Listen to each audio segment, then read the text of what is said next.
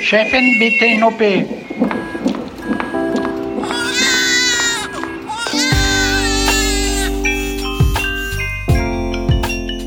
Herzlich willkommen zum Güncast, der völlig unzensierten Sprechstunde. Wir freuen uns, dass ihr auch bei der zwölften Folge wieder dabei seid und begrüßen euch aus dem Auguste-Victoria-Klinikum in Berlin-Schöneberg. Wir sind Julia Prosinger und Esther Kugelbum vom Tagesspiegel. Hallo und Dr. Mandy Mangler, die hier Chefin für Gynäkologie und Geburtshilfe ist. Danke, Mandy, dass wir hier sein dürfen und dass du dir mal wieder mit dem Skypel etwas Zeit für uns freigeschnitten hast. Ja, sehr gerne. Also ich kann mir ein Leben ohne euch und diesen Podcast jetzt schon gar nicht mehr vorstellen. Ich auch nicht. Ähm, bevor wir auf das Thema der heutigen Folge zu sprechen kommen, gibt's an dieser Stelle wie immer einen kleinen Rückblick auf die vergangene Folge, die wir ja dem sehr, sehr harten Thema sexuelle Gewalt gewidmet hatten. Wir haben besprochen, wie sehr Mädchen und Frauen von Catcalling, Grabschan von Belästigungen und auch Vergewaltigungen betroffen sind. Aber auch Frauen selbst zu Wort kommen lassen, die von Übergriffen berichten. Genau, und Mandy, du hattest uns das letzte Mal ja die Aufgabe gegeben, dass wir jeweils mit drei Männern reden. Also hast du schon mal dein eigenes Verhalten reflektiert, sollten wir sie fragen, oder auch warst du schon mal übergriffig? Ich habe offen gestanden nur einen geschafft, das war mein Freund. Der ist äh, über zwei Meter groß und macht das, was wir das letzte Mal gefordert haben, schon ganz lange, wie er berichtete, nämlich nachts die Straßenseite wechseln oder sich einfach ein bisschen zurückfallen lassen, niemandem zu nahe kommen. Er sagt, das hat mit seiner Größe zu tun, da ist er immer schon mit dem Problem konfrontiert gewesen. Wir haben uns dann aber auch gemeinsam an ein Gespräch erinnert, wo er selbst findet, dass er sich nicht so gut verhalten hat. Ich kam damals nach Hause und ähm, war mal wieder auf meiner Angststrecke über die Warschauer Brücke gewesen, wo mir nachts schon so einiges Unangenehmes passiert ist in den letzten Jahren. Und dann äh, kam mir mal wieder einer entgegen, der sagte, ich solle doch mal lächeln, dann sei ich viel hübscher. Ja, der Klassiker, ne? Was denken ja eigentlich Männer? Das, hört man ja so oft, dass man mal lächeln soll, dann sieht man freundlicher aus und dann denken sie, dass man für sie lächelt, so nach dem Motto, klar, also wenn du das sagst, ja, ja, vor allem, was ist das für eine Anspruchshaltung? Also, dass sie, die wir ja überhaupt nicht kennen, Fremde auf der Straße dann über unseren Körper oder auch über unsere Laune jetzt entscheiden können. Das ist ja schon ein Besitzanspruch. Ähm, ich kam dann nach Hause vor Wut schäumend und mein Freund war der Meinung, das sei doch halb so wild und überhaupt kein Übergriff. Ähm, ich musste dann vehement werden. Wir haben uns richtig gestritten, damit er mir zuhört und versteht, dass es eben ein Puzzleteil ist. Also, dass, wenn man diesen Spruch hunderte Male gehört hat, dass er dann schon sich gewaltvoll anfühlen kann. Und er sagt heute, er hätte mir damals einfach besser zuhören sollen. Ich habe gestern noch was erlebt in der S-Bahn. Da bin ich mit meinem Fahrrad eingestiegen, habe mich da auf so einen Klappsitz fallen lassen und da saß zwei äh, Sitze weiter, so ein Typ auch mit dem Fahrrad und guckt mich freundlich an und sagt zu mir, na, ähm, wo bist du denn eingestiegen oder wo hat deine Fahrradtour angefangen? Und äh, dann habe ich ihm das gesagt und dann gucke ich ihn an und sehe, dass er keine Maske auf hat und sag zu ihm, du, aber ähm, setz mal deine Maske auf, weil er, die klebte schon so am Kinn. Und dann wurde er total ausfällig und sagte zu mir, ähm, du hast echt ein Problem mit dir selber, guck dich doch mal an. Ja, das ist ja auch so ein Fall, wo ich dachte mir so, kannst du jetzt mal aussteigen? Aber ansonsten ähm, richtig befragt dazu habe ich auch nur einen ähm, Mann, nämlich meinen Mann. Und der hat das natürlich erstmal ganz weit von sich gewiesen, jemals einer Frau zu nahe getreten zu sein. Dann hat er sich aber trotzdem lustigerweise mal an eine, eine Ohrfeige erinnert, die er von einer Kellnerin bekommen hat in einer Bar in Berlin-Mitte, die es inzwischen gar nicht mehr gibt und die sehr, sehr eng gewesen ist. Und das kam nämlich so, ähm, er wollte noch ein Bier und hat sie so vermeintlich kumpelhaft am Arm berührt, sagt aber, na ja, vielleicht war es nicht ganz auszuschließen, dass er dabei kurz ihre Brust gestreift hat und natürlich natürlich fand er dann ihre Reaktion super übertrieben. Ja, also wenn, wenn ich das Thema mit, mit Männern bespreche, dann habe ich immer das Gefühl, die verstehen das halt leider wirklich nicht und man muss dann sehr, sehr detailliert vorgehen und erklären, was man eigentlich meint und Tja, der Mann in meinem Leben äh, sagte, dass ähm, solange die Initiative immer vom Mann ausgehen muss, wird es Männer geben, die die Zeichen dann falsch lesen und denken könnten, dass ihr Übergriff also willkommen ist. Und man kann den Männern alle Schuld geben und das ist ja auch berechtigt, denn sie tun ja objektiv etwas Falsches. Aber man kann dann auch mal drüber nachdenken, wie es dazu kommt. Und bei den Ärzten gibt es zum Beispiel die Bewegung Metzis. Das, da zahlt man halt für sein Essen selber und lässt nicht andere für das Essen bezahlen.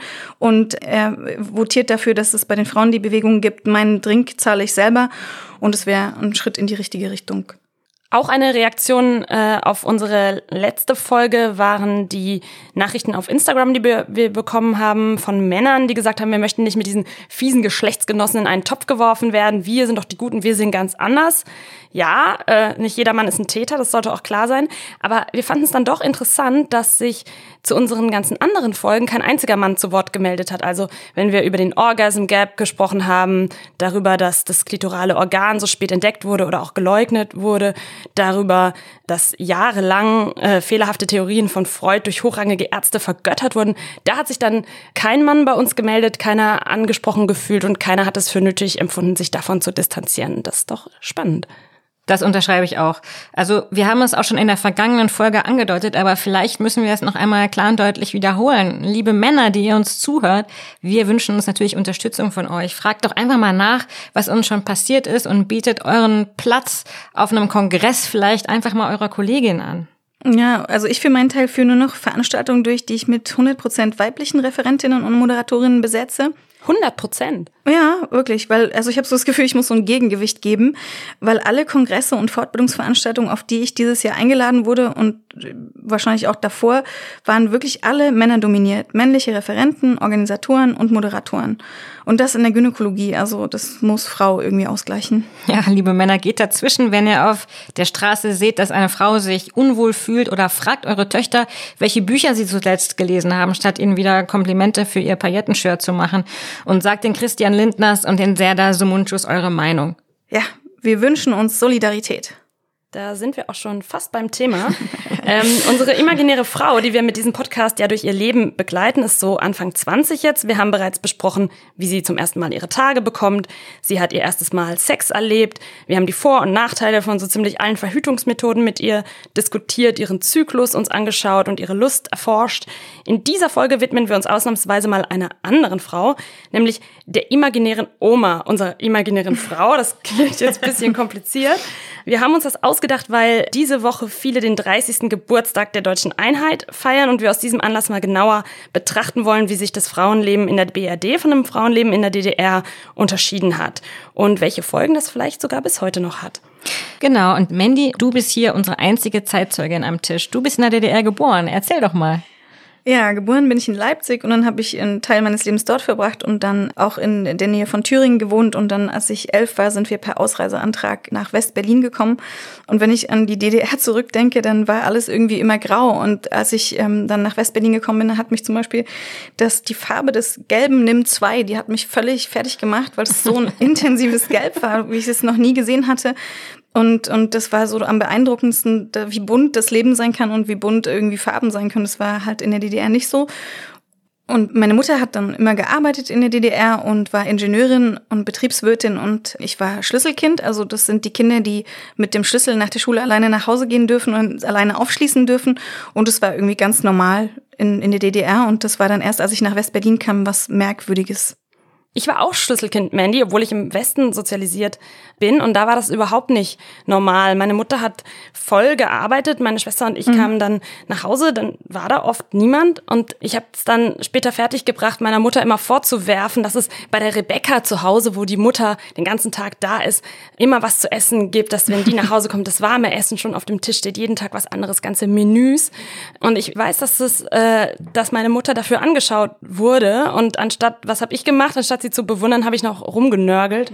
Mama, bitte, entschuldige. also ich bin in Nordrhein-Westfalen groß geworden und äh, mein Papa hat Vollzeit gearbeitet, äh, meine Mama war zu Hause und jeden Tag, wenn ich aus der Schule gab, gab es richtig leckeres Essen und eine Mama, die ganz für mich da war. Das war paradiesisch und super herrlich. Allerdings hatte sie auch gar keine andere Möglichkeit. Es gab nämlich keinen Hort. Die Kindergärten hatten nur von acht bis zwölf geöffnet, das muss man sich mal vorstellen. Mhm. Das ganze System war eigentlich auf der stets verfügbaren und einsatzwilligen Hausfrau und dem erwerbstätigen Mann aufgebaut. Ich weiß gar nicht, ob meine Eltern damit immer so hundertprozentig zufrieden gewesen sind. Aber Mandy, das Wort Hausfrau gab's so in der DDR gar nicht, richtig? Ja, nicht so richtig. Also ähm, Hausfrauen waren auf jeden Fall sehr, sehr selten. alle haben eigentlich gearbeitet und also wenn man arbeitslos war, dann bestand die Gefahr, dass man wegen Asozialität ins Gefängnis kam. Ne? Also für Männer auf jeden Fall. Und für Frauen, die mussten sich dann auch schon rechtfertigen, warum sie nicht arbeiten. Und es wurde ja im Osten halt alles wirklich getan, um Beruf und Kindererziehung so vereinbarer zu machen. Also zum Beispiel gab es ausreichend Krippen und Kitas schon für die Kleinsten und es gab ähm, für Schichtarbeiterinnen sogar Wochenkitas, wo man sein Kind Montag hinbringen konnte und Freitag dann wieder abholen konnte. Meine Mutter hat mir da berichtet, sie hat da ihren Babyvorbereitungskurs gemacht und da durfte sie also mit diesen Wochenkrippenkindern üben. Das fand sie ganz schlimm, dass sie da hingehen konnte und dann so eine Art Mini-Internat. ja, genau. Und dann durfte sie eben wickeln und alles Mögliche an diesen Babys üben. Und ähm, dann hat man Schwangerschaftsurlaub bekommen. Das waren ähm, so auch so ungefähr sechs Wochen vor der Geburt und acht Wochen nach der Geburt. Da wurde das volle Gehalt weiterbezahlt. Und dann war eigentlich der, auch der berufliche Wiedereinstieg der Frau ähm, gesichert. Und das äußerte sich dann dadurch, dass also eigentlich bis zum Fall der Mauer 1989 rund 92 Prozent der Frauen erwerbstätig waren. Also man nannte das Gleichstellungspolitik. Und im der BRD waren das 51 Prozent der Frauen. Lass uns mal kurz nochmal über die äh, Familienpolitik reden. Wenn man damals geheiratet hat, gab es nämlich bereits richtig viel Kohle vom Staat. Und zwar gab es einen Kredit in Höhe von 5000 Mark. Man musste keine Zinsen bezahlen den bekam man einfach so äh, gewährt, wenn das Paar bei der Eheschließung jünger als 26 Jahre alt war, also quasi noch im Teenageralter und zum allerersten Mal heiratete. Ähm, dieser Kredit konnte dann durch die Geburt von mehreren Kindern abgekindert werden. Ein sehr, sehr tolles Wort, wie ich finde. Das heißt, je mehr Kinder sie hatten, bis zu drei, desto mehr Geld wurde ihnen erlassen. Sie mussten also nicht so viel zurückzahlen und beim dritten Kind mussten sie gar nichts zurückzahlen. Also ist ja eigentlich ein attraktives Konzept. Genau, besonders weil es ja seit 1972 äh, eine Beihilfe gab zur Geburt von jedem Kind von 1000 Mark. Und alleinstehende Mütter und kinderreiche Familien ähm, haben so Sonderrechte bekommen. Also die sollten sozusagen bevorzugt werden bei der Vergabe von Wohnungen weil Kinder eben so wichtig für den Fortbestand der DDR waren als zukünftige Arbeiterinnen und Arbeiter für die Kombinate. Das war zumindest theoretisch so, praktisch in der Realität sah es so aus, dass viele Paare zusammen wohnen bleiben mussten, auch nach der Scheidung noch, teilweise über Jahre, weil äh, es eben so eine krasse Wohnungsnot gab und manche haben dann auch ganz schnell wieder geheiratet, weil man gemeinsam leichter an eine Wohnung kam. Ja, und apropos Scheidungen, zwei Drittel aller Scheidungen in der DDR wurden von Frauen eingereicht und die DDR zählte damals zu den Ländern mit den weltweit höchsten Scheidungsquoten. Ja, und obwohl äh, viele Kinder ganz super wichtig für die realsozialistische Produktion waren, hatte die DDR eines der liberalsten Abtreibungsgesetze überhaupt. 1972 wurde dieses Gesetz über die Unterbrechung der Schwangerschaft, wie es hieß, verabschiedet und Abtreibung damit für alle Frauen in der DDR legal. Wobei Unterbrechung natürlich ehrlich gesagt Quatsch ist. Es geht ja nicht danach einfach nahtlos weiter. Äh, dazu ähm, muss man noch wissen, ähm, dass alle sozialversicherten Mädchen und Frauen kostenfreie Verhütungsmittel bekommen haben, und zwar schon ab einem Alter von 16. Aber Mandy, was bedeutete das eigentlich ganz genau, Legalisierung des Schwangerschaftsabbruchs? Ja, so ein ganz entscheidender Unterschied zur, auch zur heutigen Situation. Erstmal ist ganz wissenswert, dass also mit 14 Gegenstimmen aus der CDU-Fraktion und acht Enthaltungen war es die einzige Abstimmung in der Geschichte des DDR-Parlaments, die nicht einstimmig war. Und das Gesetz zur Legalisierung des Schwangerschaftsabbruchs, das war also weltweit einzigartig, weil es also zum ersten Mal der Frau das Recht gab, innerhalb von zwölf Wochen nach Beginn der Schwangerschaft eigenverantwortlich über deren Abbruch auch zu entscheiden. Das war vorher anders und auch in allen anderen Ländern anders. Und das neue Gesetz hat jetzt erstmal wirklich die Zahl der Abtreibungen dann ansteigen lassen. Und da, da gab es so in allen Krankenhäusern Spezialabteilungen, die diese Eingriffe vornahmen. Und da zum Beispiel in so einem kleinen Bezirk wie Gera, da gab es dann 1000 Abtreibungen im Jahr 1971 und zwei Jahre später waren es dann schon 5000. Und am Ende der DDR wurde fast jede dritte Schwangerschaft abgebrochen. Und das ist besonders interessant, weil jetzt im Moment äh, wird jede achte bis neunte Schwangerschaft abgebrochen. Und damals war das wirklich so, da konnte man dann also im Krankenhaus anrufen und sagen, ich möchte einen Termin für nächste Woche Donnerstag. Und dann hat man dann einen Termin für nächste Woche Donnerstag bekommen und dann konnte man da hingehen zum Schwangerschaftsabbruch innerhalb der ersten zwölf Wochen. Und das war in Vollnarkose. Und damals, müsst ihr euch vorstellen, gab es noch nicht so richtig die perfekte Möglichkeit, mit Ultraschall oder so das perfekte Schwangerschaftsalter zu bestimmen. Das heißt, es wurde sehr viel auch von der letzten Regel abgelesen, so dass diese zwölf Wochen, also ja, da hat man sich schon dran gehalten, aber das war dann schon sehr abhängig auch von dem, was die Frauen gesagt haben. Mir hat gerade die Mutter von einem Freund erzählt, dass es damals eine ganz normale Frage war. Also als sie bei ihrem Gynäkologen war und der feststellte, du bist schwanger, dann äh, sagte er, wollen Sie das Kind denn bekommen?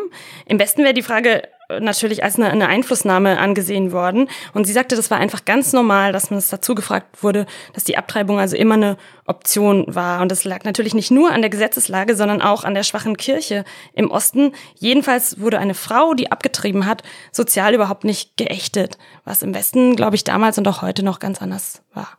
Kennt ihr das Buch Meine ungeborenen Kinder von Charlotte Wogitzki? Mhm. Das ist 1981 erschienen und die Erzählerin legt darin doch sehr nahe, dass die hohe Abtreibungsrate auch was mit der extremen Doppelbelastung der DDR-Frauen zu tun gehabt haben könnte. Denn äh, für die Dinge, die man heute Care-Arbeit nennt, waren sie nämlich natürlich trotz Berufstätigkeit so gut wie alleine zuständig. Also einfach noch on top. Genau. Ja, bis auf den 8. März, den Internationalen Frauentag, den man natürlich äh, in der DDR begangen hat, da habe ich mir sagen lassen, haben die Männer den Frauen dann auch einmal das Frühstück gemacht. Und eine Ecke geschenkt oder so.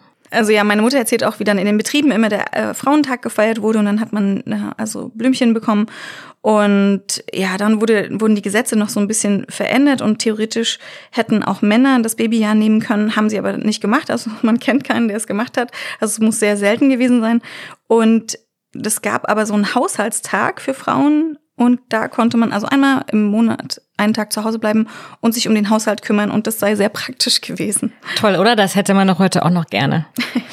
aber der war explizit für Frauen vorgesehen. Ja. Was dann natürlich irgendwie das Bild der Doppelbelastung für die Frau einfach nur zementiert hat. Ja, genau. Da hatte man auch ganz schön viele Wäsche zu falten, wenn man das nur einmal im Monat gemacht hat. ja, es gab ja dann auch so diese, diese häufig strapazierte Sprachformel von der werktätigen Frau und Mutter. Weil sich natürlich die politischen Förderungsmaßnahmen hauptsächlich an berufstätige Frauen mit Kindern richteten und deshalb ja auch Mutti-Politik genannt worden. Übrigens, einen Gender Pay Gap gab es natürlich trotzdem, also auch in der DDR.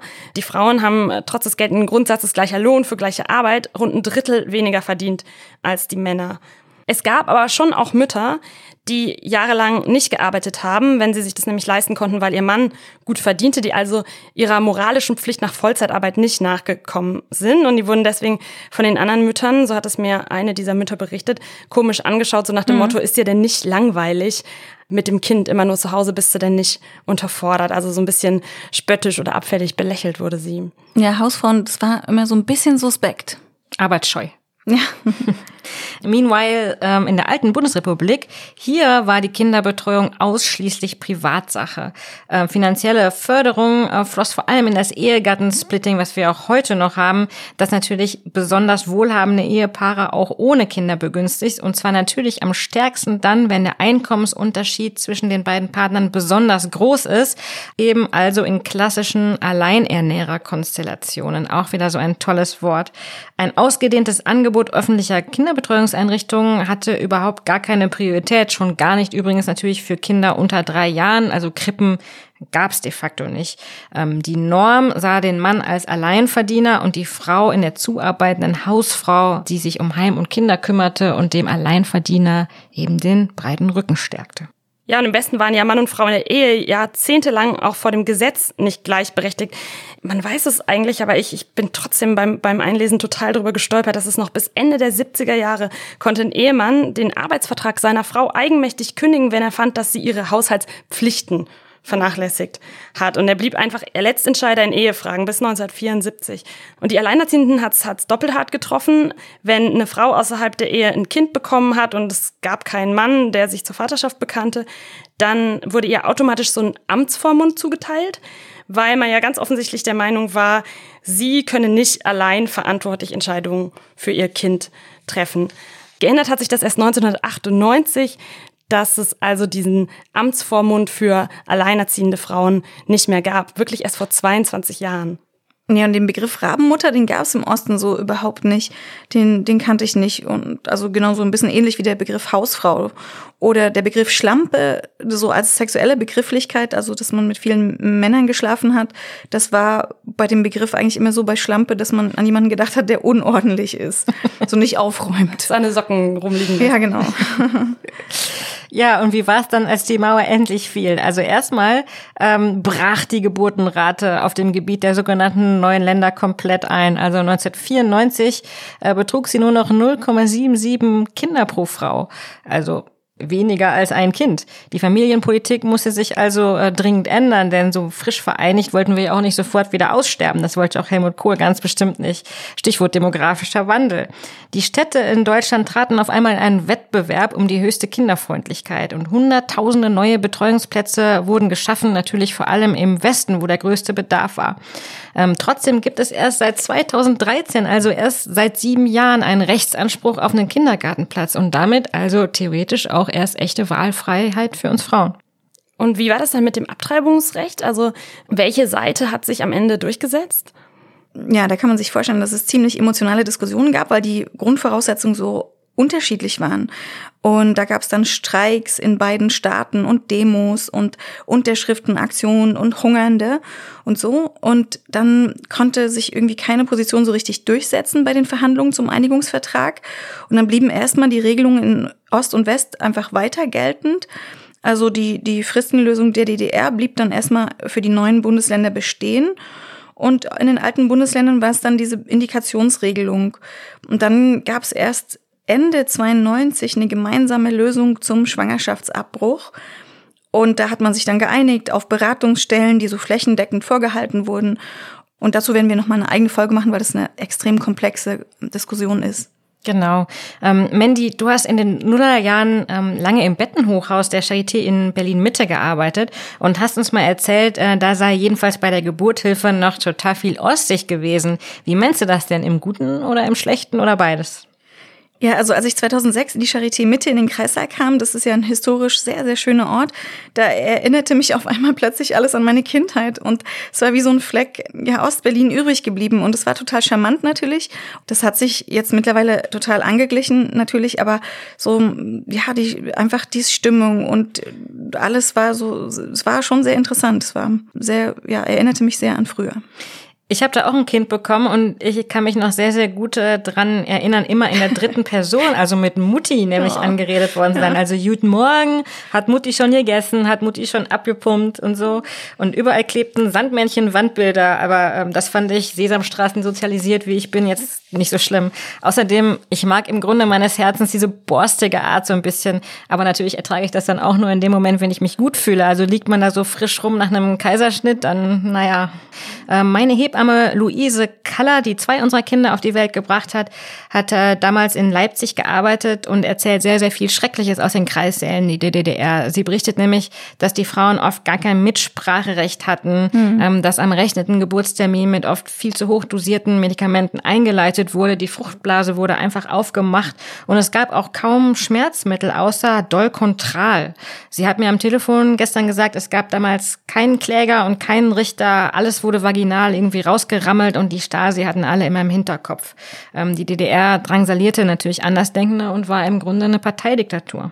Also man muss sagen, die Geburtshilfe hat sich sehr gewandelt, so in Ost und West, aber das ist schon Teil auch der Geschichte, dass die Geburtshilfe da ähm, auch politisch gefärbt war. Und ich musste ja schon als kleines Mädchen jeden Morgen zum Fahnenappell und dann immer sagen, für Frieden und Sozialismus seid bereit. Und dann musste man antworten, immer bereit. Aber wir mussten auch dann ähm, Atomkrieg üben und einmal in der Woche in den Bunker gehen und da üben, wenn die Amerikaner uns attackieren, was man dann macht und äh, als Brechnev gestorben ist, da habe ich, da war ich irgendwie drei oder vier und da habe ich geweint, weil der arme Brechnev gestorben ist, hatte ich Albträume. Hat's dich so mitgenommen? Hatte, wurde im Kindergarten also so erzählt, dass der Brechnev jetzt tot ist und es war eben was sehr Trauriges. Ich habe zur Vorbereitung für diese Folge mit ein paar tollen Ostfrauen telefoniert, weil ich in den, im Archivmaterial überhaupt nichts übers Stillen gefunden habe.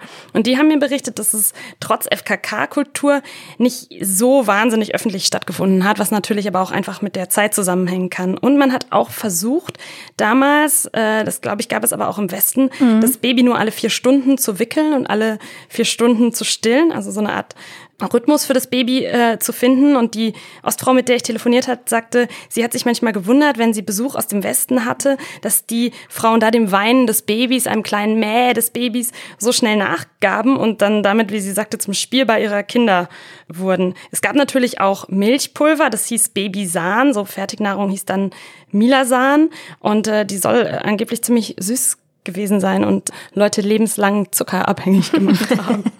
Nach Halorenkugeln abhängig gemacht haben. Ähm, Julia, du hast gerade die FKK, also die Freikörperkultur erwähnt. Das ist ja eigentlich total spannend in Bezug auf äh, die Körperbilder. Mandy, bist du auch so freizügig aufgewachsen? Jetzt kannst du es uns sagen. Ja, genau. Also ja, man ging schon sehr oft an den FKK-Strand. Ne? Man hat sich da nackt am Strand getummelt und Betriebsausflüge gingen dahin oder man spielte dort nackt Minigolf oder aß nackt und man war einfach immer nackt und es gab da irgendwie wenig Sexualisierung und auch wenig Scham. Und Dr. Christiane Wessel, die Berufsverband-Vorsitzende der Berliner Frauenärztin, sagt dazu, Nacktheit war eher so eine Lebenseinstellung und so ein Zeichen von Freiheit. Ne? Man hatte nicht viel Freiheit, dann war man wenigstens nackt. Und also ich dachte lange, ich bin Gynäkologin, weil in meiner Kindheit einfach immer alle nackt waren. Also ich, und ich, Geschlechtsteile habe ich schon immer gesehen. Also Vulvas, Vaginas in Großaufnahme, Penisse, Hoden, das war Teil meines Alltags. Und ja, aber dann müssten ja irgendwie alle aus der DDR Gynäkologinnen oder Urologinnen geworden sein. Ja, 16 Millionen GynäkologInnen, was für ein tolles Betreuungsverhältnis. Mandy, sag mal, stimmt eigentlich die Theorie, dass es in der DDR so wenige Vergnügungen gab, dass die Menschen viel niederschwelliger und häufiger Sex hatten? Ja, also Sex an sich wurde in der DDR oft so betrachtet, dass man eben einfach nichts Lustvolles erleben konnte. Und also die DDR ist ja auch in meiner Erinnerung halt so grau. Und Sex war halt eine der wenigen Möglichkeiten, sich intensiv zu amüsieren. Ne? Und Jens Bisky, der Journalist, sagte dazu, im reizarmen Alltag der DDR gab es neben dem Alkohol kaum ein Vergnügen, das so leicht zugänglich war wie der Beischlaf. Und also Sex war was ganz Normales und auch so nicht gewertetes. Es war klar, das ist schön und es macht Spaß und das macht halt jeder oft. Und da gibt es ja auch das Buch von Kristen Gotzi, warum Frauen im Sozialismus besseren Sex hatten. Das haben wir, glaube ich, schon mal angesprochen. Und darin steht, dass diese Frauen eben weniger abhängig von ihren Ehemännern oder Männern sind und deswegen ihre Bedürfnisse vielleicht besser umsetzen können und vielleicht deswegen auch einen besseres Selbstwertgefühl hatten. Das ist total interessantes Buch, weil es von einem Outsider geschrieben ist, also weder einem äh, gebiasten Ost- oder Westdeutschen, sondern von jemandem, der es von außen betrachtet, einer Amerikanerin. Und eine ihrer Thesen äh, lautet, solange wir in einer Kultur leben, in der Frauen für das Kinderkriegen und die Erziehung sowie für die Pflege älterer oder kranker Menschen verantwortlich sind und der Staat für diese Arbeit weder aufkommt noch sie subventioniert, und sie dann auch nicht gemeinschaftlich verrichtet wird, da, solange sind die Freiheit und die Lebenschancen von Frauen eingeschränkt. Ja, und solange bleibt es halt so, dass Frauen den Anreiz haben, Partner aufgrund von ökonomischen Überlegungen zu wählen. Es hat doch aber wirklich auch was mit Körperbildern zu tun oder wie man eben heute sagen würde, Body Positivity ist. Es gab ja in der DDR keine Plakate mit retuschierten Frauen. Dieser Rasurzwang, der glaube ich vor allem aus dem aus Amerika gekommen ist, ähm, war nicht so vorhanden. Die Frauen waren viel unbefangener mit ihrem Körper und ich frage mich mehr, die hatten sie deshalb auch mehr Orgasmen? Ja, das ist eine ganz interessante Frage, weil da gibt es schon einige Studien, aber das ist halt immer natürlich schwierig zu gucken, wer führt diese Studien durch. Ne? Äh, da gibt es eben die Möglichkeit, dass derjenige, der die Studie durchführt, halt gebiased ist, also befangen und deswegen halt schon mal einen problematischen Studienansatz hat. Und da gab es zum Beispiel Kurt Starke, das war ein ostdeutscher Sexualwissenschaftler, der hat mit seinem Kollegen Ulrich Clement eine Studie zum Orgasmus bei Studentinnen im Ost und West durchgeführt. Und da kamen eben DDR-Studentinnen häufiger zum Orgasmus. Und diese Unterschiede waren dann später nicht mehr so gut nachweisbar ähm, und wurden in dieser Studie dann halt mit mehr Selbstbewusstsein der Ostfrauen und weniger gestresster Gesellschaft erklärt oder dass man Schönheitsidealen nicht hinterher hechelt oder dass man auch Sexualität leichter umsetzen konnte. Und man fand auch heraus, dass im Osten die Vorstellung, die Frau muss rein und unbefleckt in die Ehe gehen, dass diese Vorstellung total Gelächter hervorrief und diese Oststudentinnen fragten dann, äh, was hat denn Sex mit der Ehe zu tun? Ja, also die konnten das gar nicht so verbinden. Ja, heute kann man diesen Orgasmusunterschied nicht mehr so klar nachweisen, sonst müssten wir ja alle in den Osten ziehen. Im Osten sind aber nach wie vor auch die Gehälter schlechter. Das ist also eine Frage von Geld oder Liebe oder so. Ah. Äh, Robert Ide, der wie wir beim Tagesspiegel arbeitet, hat ein Buch geschrieben, das heißt Geteilte Träume, meine Eltern, die Wende und ich. Das hat er 2007 veröffentlicht. Und er sagt darin zu den deutsch-deutschen Beziehungen sozusagen, Männer aus Ostdeutschland haben selten Freundinnen aus dem Westen. Beim Küssen können Soziologen seit Jahren keine Annäherung über die ehemalige Staatsgrenze hinweg feststellen. Und dann zitiert ähm, unser Kollege Robert auch eine Studie von der Soziologin Wiebke Rösler, die das so zusammengefasst hat, Westmädchen mit Hausfrauenmüttern haben seltener sturmfrei, ostdeutsche Mädchen nehmen deutlich früher die Pille. Manny, merkst du deinen Patientinnen eigentlich heute noch an, wo sie ursprünglich herkommen? Tja, ein bisschen vielleicht schon, so wenn man so genau auf diese kleinen, feinen kulturellen Unterschiede achtet, aber im Großen und Ganzen ähm, eher nicht. Aber was man medizinisch sagen kann, ist, dass die Kaiserin-Schnittrate im Osten viel niedriger war als im Westen. Woran liegt es, Mary? Tja, ist schwierig, ne? Also mit dieser Historie, die wir vielleicht uns schon angeguckt haben. Und der Hebammenverband sagt dazu, ein Kaiserin-Schnitt sei zu DDR-Zeiten und auch später nie in Mode gewesen. Und es wurde ein hoher Fokus auf geburtshilfliche Ausbildung und Einstellung der Ärzte gelegt. Nochmal zu den deutsch-deutschen Beziehungen. Frauen aus dem Westen beurteilen Männer aus dem Osten vor allem als zuverlässig, kompromissbereit und einfühlsam. Dazu äh, schreibt äh, Wiebke Rösler, deren ähm, Studie äh, unser Kollege Robert Ide schon mal zitiert hat. Zwar erscheinen diese Merkmale Westfrauen als wichtig, jedoch machen sie allein einen Mann nicht attraktiv. Frauen sei demnach der Status wichtiger, den zu erwerben im Osten halt nicht so einfach war. Da muss man ja schon fast Mitleid haben mit den armen Ostmännern. Apropos arme Ostmänner, ich habe äh, gestern noch mit einem Kollegen telefoniert zum Thema Pornografie im Osten. Die gab es nämlich offiziell auch nicht, genau wie Prostitution offiziell nicht vorkam. Ja, außer bei der Messe in Leipzig, ja. Da hat die Chefgynäkologin Dr. Christiane Wessel berichtet, Prostitution sei zur Messe in Leipzig zweimal pro Jahr legal gewesen. Das wurde sogar staatlich organisiert. Da wurden so Hostessen hingeschickt und dann dort positioniert und es war alles ganz klar politisch organisiert. Und es war ein bisschen unklar, ob die Frauen das Geld behalten durften. Und ja, sonst gab es halt nur verdeckte Prostitution und sehr wenig Prostitution. Sex war ja, wie gesagt, viel leichter zugänglich. Ne? Und es gab einen großen Schmuggelmarkt für Pornos. Ja, aber es, es gab auch ein bisschen was Pornografisches in der DDR selbst. Also der Kollege hat ähm, mir dann gestern von seinen spärlichen, aber sehr zuverlässigen Quellen berichtet. ähm, in den Bibliotheken gab es nämlich zum Ausleihen das Magazin, das gibt's auch heute noch. Heute kennt man es vielleicht eher, weil da tolle Reportagen abgedruckt werden. Damals gab es pro Ausgabe ein Schwarz-Weiß-Bild, ziemlich stilvoll, vielleicht ein bisschen zu stilvoll. Schmuddeliger wurde es dann im Eulenspiegel, ähm, also dem Satire-Magazin, was es auch heute noch gibt. Das kam damals jede Woche raus und alle vier Wochen hat es ein einziges Bild einer nackten Frau enthalten. Darauf haben dann immer alle hingefiebert. Und dann äh, hat die ausgerechnet die Armee-Rundschau noch ein, wie es hieß, geschmackvolles Nacktbild äh, abgedruckt. Mein Kollege hat mir dann noch berichtet, dass er und sein Bruder zwei, also ganze zwei Dia-Fotos von äh, nackten Frauen hatten, die sie sich dann heimlich in einer Höhle mit dem Dia-Projektor abends angeschaut haben und dass er immer gehofft hat, dass im Fernsehen nachts, spät nachts, er hatte dann schon so geahnt, um welche Uhrzeit das sein kann, Filme kommen, die eine, eine kurze Nacktszene enthalten. Und da hat er dann mit seiner Kamera gewartet und die abfotografiert für die Ewigkeit. er sagte aber dazu, als ich dann auch sagte, Mensch, du Armer, nee, wir waren gar nicht arm, dafür hat halt Fantasie eine total große Rolle gespielt. Wir sagen jetzt nicht, wer das war, obwohl es mich sehr, sehr interessieren würde, welcher Kollege das erzählte. Ähm, wir haben ja schon über die Pille gesprochen in unserer Verhütungsfolge.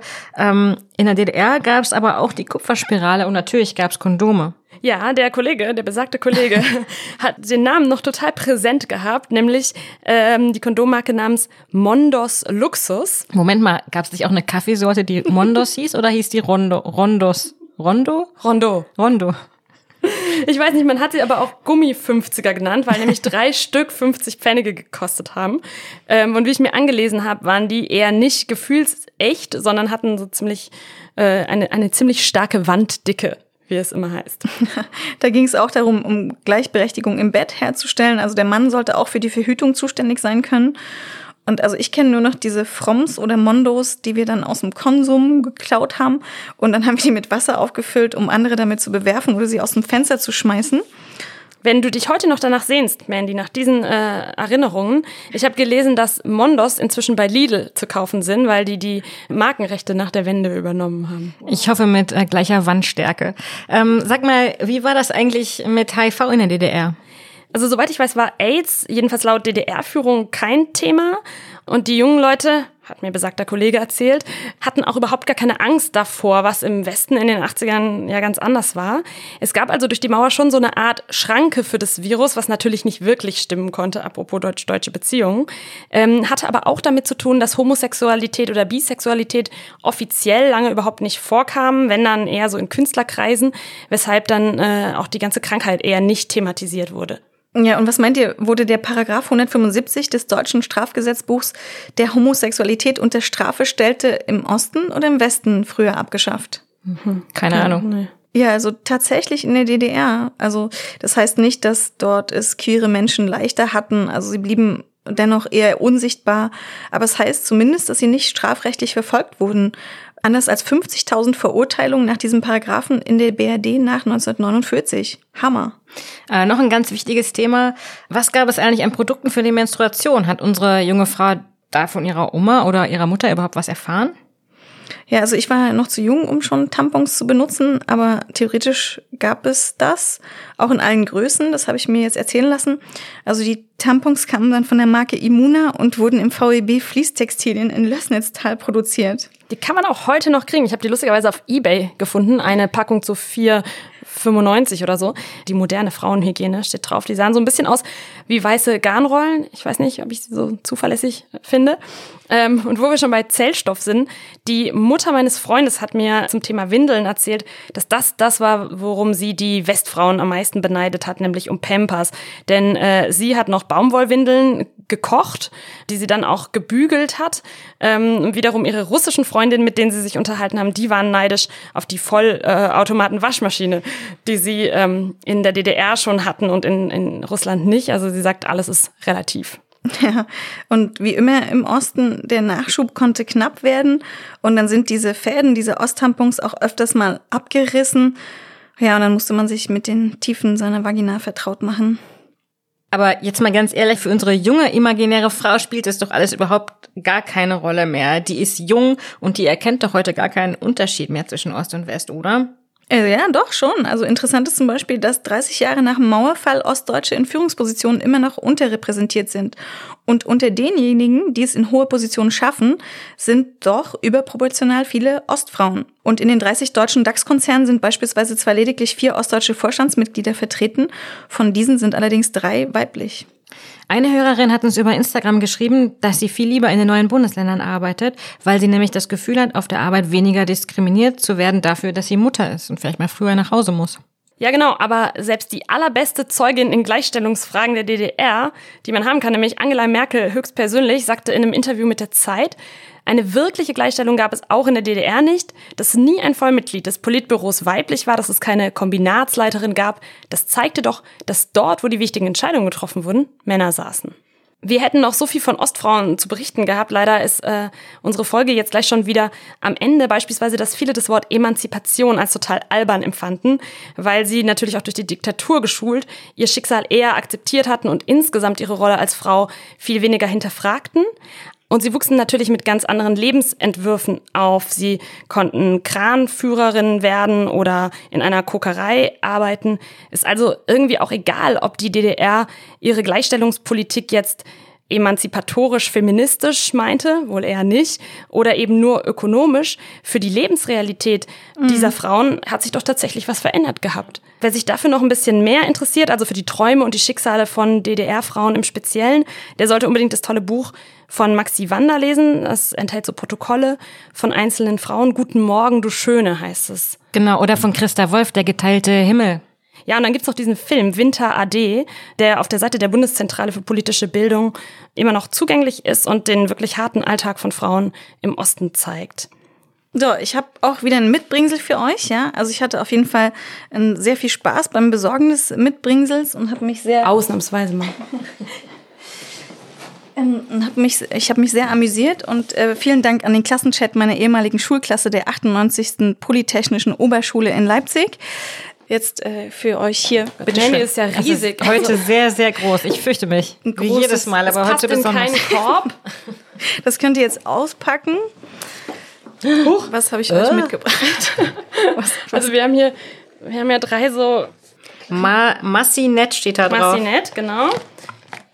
Ich habe das hier in einem strahlenden Ähm, Blau. Mandy? Oh, Oh, oh mein Gott. Es ist ein, oh, es ist ein Ja. Stielmassagegerät. was du denn das her? Also es gab ja im Osten keine Sexshops, ja. Und ein Witz aus meinem Klassenchat sagt, weil Trabifan besser war als jeder Vibrator. Und deswegen habe ich euch den Womanizer des Ostens mitgebracht. Also den einzigen, es gab keine Vibratoren und das ist ein, das einzige ähnliche, was es im Osten gab, was auch dafür benutzt wurde. Also ein, Ich stöpsel es mal kurz ein. ein ja? Massagegerät. Ähm, das gab es von Massinet oder von Comet oder Dixet. Und ähm, ja, das ist äh, Wir haben hier so verschiedene Aufsätze. Manche mit Noppen, möchte ich sagen. Mhm. Ähm, andere eher so mit einer, einer glatten Oberfläche.